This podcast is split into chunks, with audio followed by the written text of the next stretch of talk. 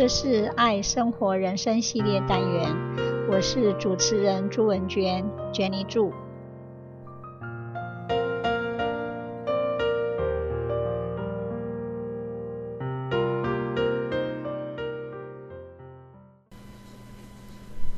今天我要跟大家分享的是宽恕 （forgiveness），letting go of grudges and bitterness。When someone you care about hurts you, you can hold on to anger, resentment, and thoughts of revenge, or embrace forgiveness and move forward. Who hasn't been hurt by the actions or words of another? Perhaps a parent constantly criticized you growing up, a colleague sabotaged a project or your partner had an affair, or maybe you've had a traumatic experience, such as being physically or emotionally abused by someone close to you. Those wounds can leave you with lasting feelings of anger and bitterness, even vengeance. But if you don't practice forgiveness, you might be the one who pays most dearly. By embracing forgiveness, you can also embrace peace, hope, gratitude, and joy. Consider how forgiveness can lead you down the path of physical, emotional, and spiritual well being. What is forgiveness? Forgiveness means different things to different people. Generally, however, it involves a decision to let go of resentment and thoughts of revenge. The act that hurt or offended you might always be with you, but forgiveness can lessen its grip on you and help free you from the control of the person who harmed you. Forgiveness can even lead to feelings of understanding, empathy, and compassion for the one who hurt you. Forgiveness doesn't mean forgetting or excusing the harm done to you or making up with the person who caused the harm. Forgiveness brings a kind of peace that helps you go on with life.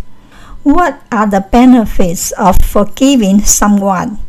Letting go of grudges and bitterness can make way for improved health and peace of mind. Forgiveness can lead to number one, healthier relationships, number two, improved mental health, number three, less anxiety, stress, and hostility, number four, lower blood pressure. Number five, fewer symptoms of depression. Number six, a stronger immune system. Number eight, improved heart health. Number nine, improved self esteem. Why is it so easy to hold a grudge? Being hurt by someone, particularly someone you love and trust, can cause anger, sadness, and confusion.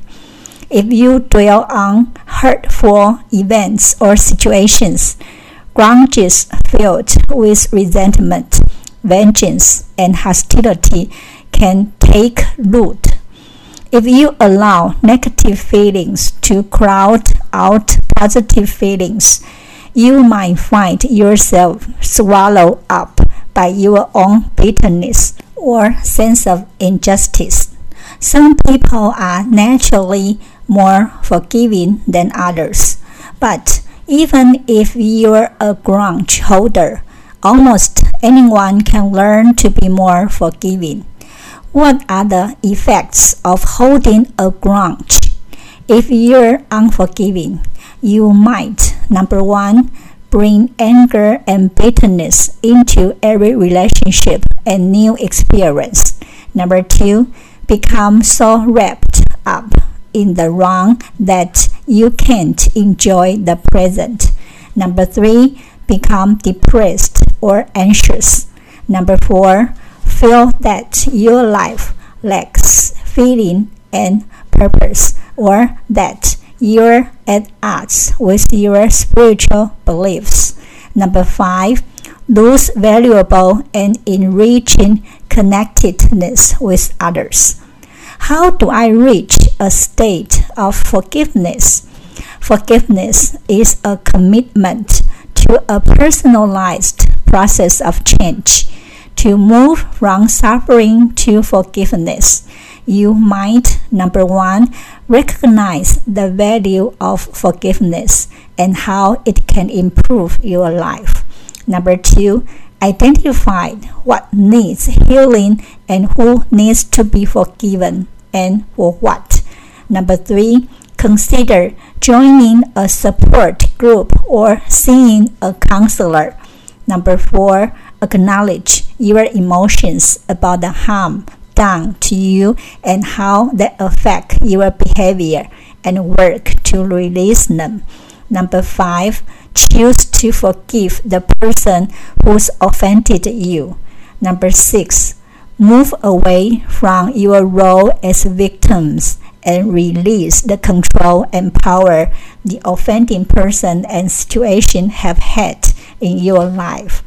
As you let go of grudges, you will no longer define your life by how you've been hurt. You might even find compassion and understanding. What happens if I can't forgive someone? Forgiveness can be challenging, especially if a person who's hurt you doesn't admit wrong. If you find yourself stuck, number one, practice empathy. Try seeing the situation from the other person's point of view. Number two, ask yourself why he or she might behave in such a way. Perhaps you would have reacted similarly if you faced the same situation. Number three, reflect on times you've hurt others and on those who's forgiven you. Number four, write in a journal, pray, or use guided meditation, or talk with a person you found to be wise and compassionate, such as a spiritual leader, a mental health provider, or an impartial loved one or friend. Number four, be aware that forgiveness is a process, and even small hurts may need to be revisited and forgiven over and over again. Does forgiveness guarantee reconciliation?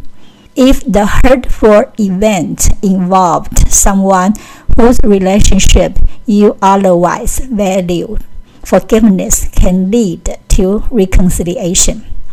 This isn't always the case, however.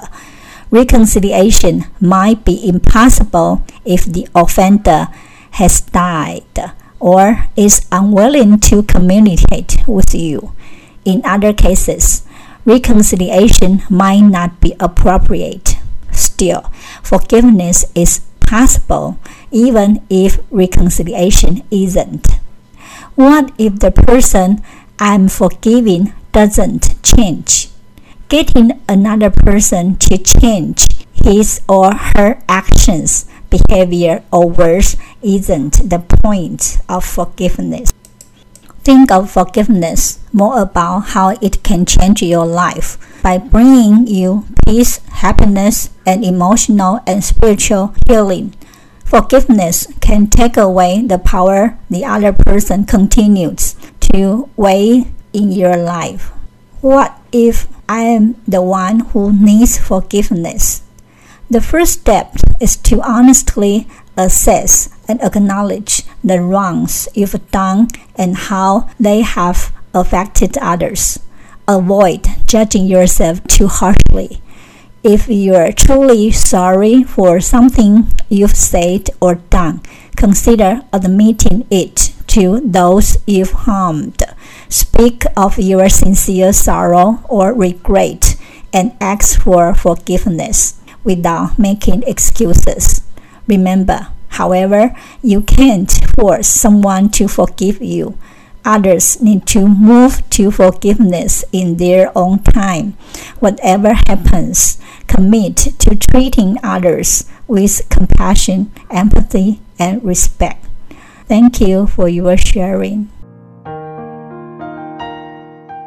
这是爱生活人生系列单元，我是主持人朱文娟，Jenny 祝，希望你会喜欢这次的节目，我们下次见，拜拜。